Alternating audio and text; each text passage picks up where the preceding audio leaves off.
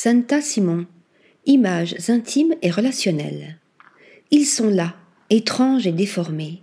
Dans les photographies de l'artiste suisse Senta Simon, les objets et les corps apparaissent sous le regard subjectif de la photographe, que l'on peut découvrir dans le studio de la Maison européenne de la photographie à Paris jusqu'à mi-février.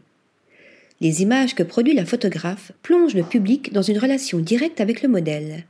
L'originalité des photographies de Santa Simon vient du regard renouvelé qui est porté sur les corps spécifiquement féminins.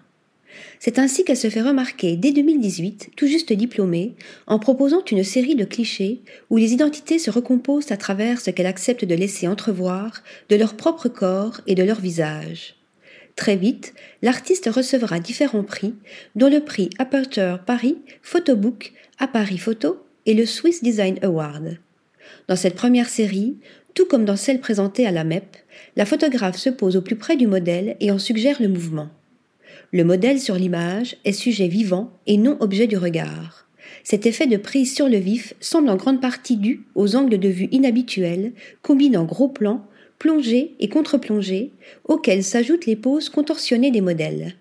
Ici, chaque image est le fruit d'une collaboration nécessaire, car il faut un certain degré de confiance pour laisser un appareil se faufiler ainsi entre ses jambes. La collaboration englobe cependant une autre dimension. Construite autour d'un diptyque photographique et vidéo, tirant le portrait d'une danseuse et d'une musicienne harpiste, l'exposition regroupe images fixes, images en mouvement et musique. Sur demande de l'artiste, certaines séquences sont directement filmées par les deux femmes modèles, jouant sur les hasards et la prise en main de sa propre image. Il ne s'agit plus uniquement de parler de photographie ni de corps féminin. Le corps est aussi un outil de travail pour les modèles, il se confond avec l'instrument pour la harpiste et s'exprime en trois dimensions à travers le son, l'image et la vidéo, partant à la rencontre du public, dansant, naviguant entre représentations intimes et relationnelles. Article rédigé par Anna Bordenave.